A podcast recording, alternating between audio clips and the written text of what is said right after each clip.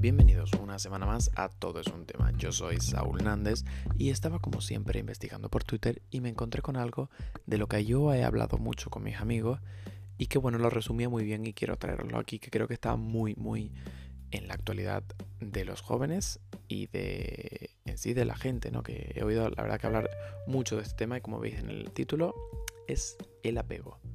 Nos lo trae arroba Niconene. Comienza diciendo que en las culturas orientales educan para la pérdida. Educan en el nada es para siempre. Aprender a perder y aprender a desapegarse. Vamos con el hilo. En Occidente nos educan para el atesoramiento.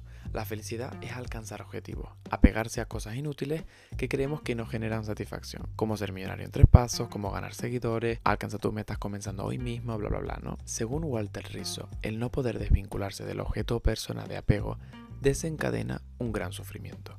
Rizzo señala que el concepto de apego es un vínculo obsesivo con algo o alguien que se basa en la falsa creencia de que nos dará felicidad, seguridad total y sentido a la vida, cuando en realidad no estamos preparados para la pérdida ni el desprendimiento. Y esto ocurre en las relaciones. Empecemos desde el principio.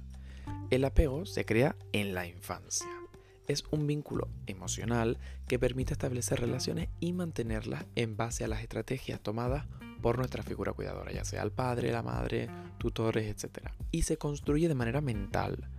Fijaremos un patrón que condicionará nuestra conducta en las relaciones, amistosas, amorosas, etc. El apego está conectado a la supervivencia.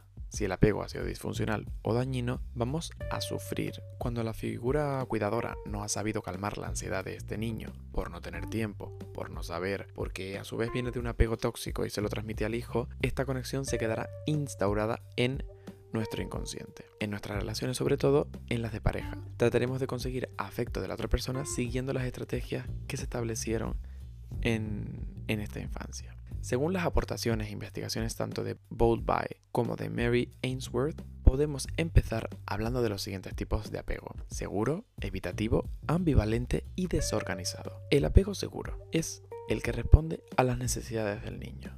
La figura cuidadora identifica las necesidades de cuidados, mimos, amor, autoridad, red de seguridad, etc. Este entorno es tranquilo y será su base en momentos de malestar o miedo. Buscará seguridad y protección en él. Este apego crea seguridad y confianza en el niño, fortalece la autoestima y esta conducta se trasladará en las relaciones, sobre todo en las de pareja. Esta forma de apego hace que en la madurez exprese sus emociones con naturalidad, se sienta seguro y no tenga miedo al compromiso. Tampoco tendrá miedo al rechazo. Se relacionará con coherencia y autoestima. Y si la relación termina, sufrirá, le dolerá, pero de forma sosegada. No se vendrá abajo por fracasar en este vínculo emocional. Tiene confianza en él mismo y en el mundo. Y sumándole al hilo que me dijo mi psicólogo, es normalmente el más sano. Como vemos, pues todo lo, lo hace entre comillas bien, ¿no? El apego evitativo. En este caso, las necesidades no han sido atendidas correctamente. Incluso a veces el niño se ha sentido rechazado por la figura cuidadora cuando ha necesitado cariño. Por lo tanto, desarrollará desconfianza y preferirá retirarse para no sufrir más rechazo. Aprenderá a controlar sus propias emociones y a distraerse con elementos externos fuera de la figura cuidadora para no depender. En su vida adulta y de pareja intentará evitar los conflictos. Si tiene que exponerse emocionalmente en la relación de pareja, pues tratará de evitarlo. El apego ambivalente es el niño que trataba de conseguir que le atendieran, pero la figura cuidadora a veces pues estaba disponible y a veces no. A veces se le daba mucho cariño y a veces ninguno.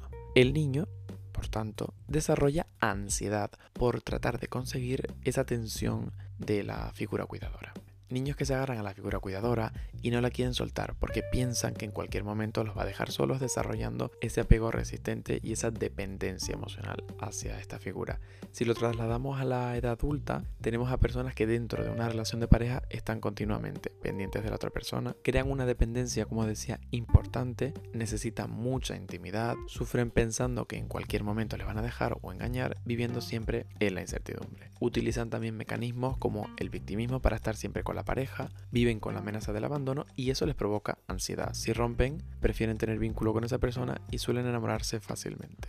Pasamos al apego desorganizado, que es uno de los más dañinos. Es un cuidado muy desorganizado hacia, hacia el niño, haciéndole daño, culpabilizándole de todo, maltrato, abusos, etc. Cuando el niño quiere acudir a la madre para calmar la ansiedad, se encuentra con un enemigo, reproche, juicios de valor, etc. Creará una especie de trauma y relacionará el cariño con el dolor. No sabe lo que se va a encontrar, no sabe cómo comportarse. A veces se comportará con una aparente normalidad y otras con un apego evitativo. Trasladándolo ya a la edad adulta, tendrán relación de amor-odio con la pareja o amistades, a la defensiva siempre. A veces querrán de manera exagerada y otras veces tomarán distancia. Crearán relaciones dañinas, aunque todo dependerá del tipo de pareja y amigos que tengan en su entorno. Por ello, nuestro estilo de apego influye a la hora de elegir pareja. Una persona que en su infancia tuvo apego ambivalente necesitará encontrar una pareja que le calme esa ansiedad. Por lo tanto, buscará el tipo apego seguro, que tiene pues seguridad, confianza, que le cuide, ¿no? Por otro lado, eh, las personas de apego ambivalente buscan también de manera intuitiva a personas con apego seguro o evitativo, que decía